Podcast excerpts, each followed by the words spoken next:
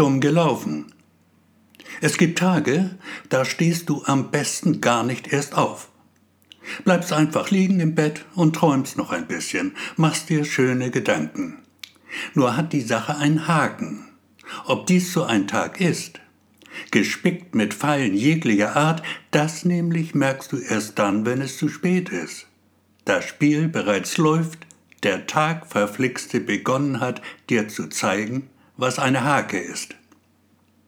An einem sonnigen Frühjahrsmorgen, angenehme 20 Grad hat es draußen, fliegt Jakob, nicht buchstäblich zwar doch immerhin, die Kaffeemaschine um die Ohren. Die Ursache des Malheurs, wie zum Teufel kann eine Kaffeemaschine explodieren, bleibt weitgehend ungeklärt. Tatsache ist halt, dass es passiert an diesem herrlichen Frühjahrsmorgen. Der Filteraufsatz löst sich mit heftigem Knall von dem weißen Küchengerät, schießt raketengleich der Decke entgegen. Auf halber Höhe freilich geht dem Ding der Atem aus, klatscht samt Kaffeesatz vom Tag zuvor mitten hinein in die Pfanne, in der sich Jakob gerade ein Spiegelei brät. Kein Kaffee also, kein Ei, ist Essig mit Frühstück dem Debakel angemessen, ja wirklich, ist der Schwall an Flüchen, der Jakob über zornesbleiche Lippen kommt. Verfickte Scheiße trifft die Art seiner Wortwahl schon ziemlich genau. Doch lassen wir das. Einen Moment lang überlegt Jakob ernsthaft, ob er nicht besser zurück ins Bett gehen soll. Mit diesem Tag würde er sich kaum wirklich anfreunden können. Dann aber entschließt er sich, ihm doch eine Chance zu geben. Um ziemlich genau Viertel nach neun verlässt Jakob die Wohnung, fällt hinter ihm die Tür ins Schloss. Er steigt die Treppe hinab, 66 Stufen sind es bis unten, irgendwann hat er sie mal gezählt. Jakob ist ein wenig neben der Spur, als er draußen um Haaresbreite Britta über den Haufen rennt, Britta aus dem Haus nebenan. Ganz kurz nur berühren sich ihre Körper, den Bruchteil einer Sekunde nur. Doch das Gefühl ist gut, sehr gut sogar. Und als Britta, jung und ziemlich hübsch, ja wirklich, ihm entschuldigend die Hand auf den Arm legt, warm, ganz warm, ihn lachend anschaut dabei, man könnte fast meinen, die Sonne geht auf, nur scheint sie halt schon. Sorry, Jakob, ich hab nicht aufgepasst, ist er durchaus geneigt, diesem Tagverfluchten einen ersten, dicken, ganz dicken Pluspunkt zu geben. Jakob, hörst du mir zu? Natürlich. Nein, du warst nicht schuld. Es ist ganz einfach passiert. Dinge passieren halt. Und ja, dann erzählt er vom jähen Dahinscheiden des kaffeekochenden Küchengerätes, dem plötzlichen Tod der Maschine, die, während er gerade ein Spiegelei sich briet, explodiert sei vor seinen Augen. Britta mit diesem Bretterblick, weiche Knie bekommt er jedes Mal, weich wie Butter auch diesmal wieder, schmelzende Butter, die langsam zerfließt, schaut ihn skeptisch an. Du spinnst, Jakob. Kaffeemaschinen explodieren nicht. Aber, sagt Jakob, und die Butter schmilzt. Kein Aber, sagt Britta mit dem Bretterblick und hebt zu einer längeren Rede an. Schau, Jakob. Nein, nicht da. Nach oben sollst schauen, zum Himmel hinauf. Himmel ist blau, T-Shirt meins ist gelb. Kannst du mir folgen? Okay, Himmel also. Und was sehen wir da? Richtig, ein Ballon sehen wir da. Ein Heißluftballon.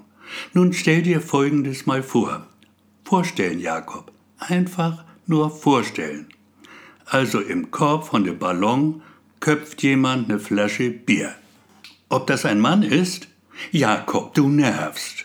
Klar ist das ein Mann. Der Typ also trinkt sein Bier, trinkt es aus und die Flasche, was macht er mit ihr, der Flasche? Ja, die ist leer. Er schmeißt sie tatsächlich über Bord. Einfach so. Und da fällt sie nun. Und fällt und fällt und irgendwann knallt sie dann irgendwo hin. Platsch, peng, bom. Britta lässt ihre Worte wirken. Einen kurzen Moment lang herrscht Schweigen. Jakob schaltet zurück von blau auf gelb. Britta, die stört das nicht sonderlich. Nein, nicht wirklich. Man ist halt Mensch und Mann eben Mann. Dann aber holt sie ihn doch zurück auf die Erde, greift den Faden der Geschichte wieder auf. Die Flasche, Jakob. Du erinnerst dich? Was glaubst du wohl, wie groß die Gefahr ist, dass sie ausgerechnet auf deinen Kopf knallt? Ich will es dir sagen. Die Aussicht ist etwa so groß wie die Wahrscheinlichkeit, dass eine Kaffeemaschine explodiert. Ich hoffe, das war jetzt nicht zu kompliziert für dich. So, ich muss dann mal. Man sieht sich. Und schön aufpassen heute. Scheint nicht dein Tag zu sein. Jakob geht in die Eisdiele gleich um die Ecke. Man kennt die dort schon. Im Sommer ist er fast täglich da, nimmt stets dasselbe. Zwei Kugeln im Becher mit Sahne, Vanille und Haselnuss. Trotzdem natürlich fragt man ihn, fragt ihn die junge Frau hinter dem Tresen, auch diesmal wieder, und Jakob sagt, was er auch am Tag zuvor schon sagte, dasselbe wie immer. Vor dem Lokal ein Karree braun lackierter Bänke aus Holz. Jakob sitzt neben der Eingangstür, schaut auf die Straße. Eine Frau geht vorbei, so um die 30 wohl, eine Frau mit Mantel, um den Hals ein Schal gewickelt, graue Wolle. Es ist Frühling, beinahe schon Sommer. Heiß wird es heute. Es ist heiß schon jetzt. Auf der Bank ihm gegenüber eine Mutter mit Kind, ein Mädchen. Es lacht ihn an. Ich heiße Ida, sagt das Mädchen. Ich heiße Jakob, sagt Jakob. Und Ida fragt ihn, was für Eis hast du? Vanille und Haselnuss. Das nehme ich immer. Immer dasselbe, wie langweilig. Ida, nun lass den Mann doch in Ruhe sein Eis essen. Bitte entschuldigen Sie. Nein, nein, das ist schon okay. Es stört mich gar nicht, wirklich. Hörst du, Mama? Es stört ihn gar nicht. Jakob? Ja, Ida?